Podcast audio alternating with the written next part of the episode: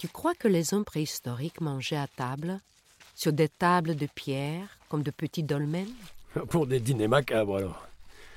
C'est vrai que les dolmens ressemblent à des tables monumentales, mais en fait, ce sont des tombes. Et les mégalithes? Un mégalithe, c'est un terme plus scientifique et moins celtique. On a longtemps pensé que les dolmens et les menhirs étaient l'œuvre des Celtes, alors on leur a donné des noms bretons. Les mégalithes désignent toutes les grosses pierres les dolmens, les menhirs, les alignements, comme à Karnak. Tout à l'heure, en fouillant dans la documentation, je suis tombée sur une photo très rigolote.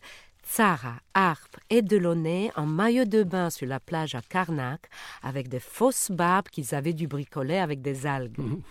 Ils s'étaient déguisés en hommes de Cro-Magnon.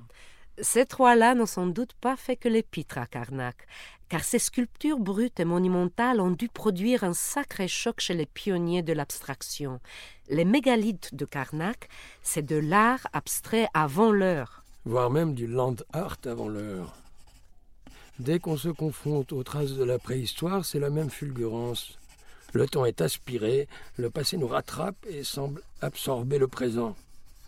J'imagine Richard Long dans ses pérégrinations, posant ses pas sur ceux de nos grands ancêtres. Hmm, Richard Long, pour qui marcher, c'est dessiner le temps qui passe.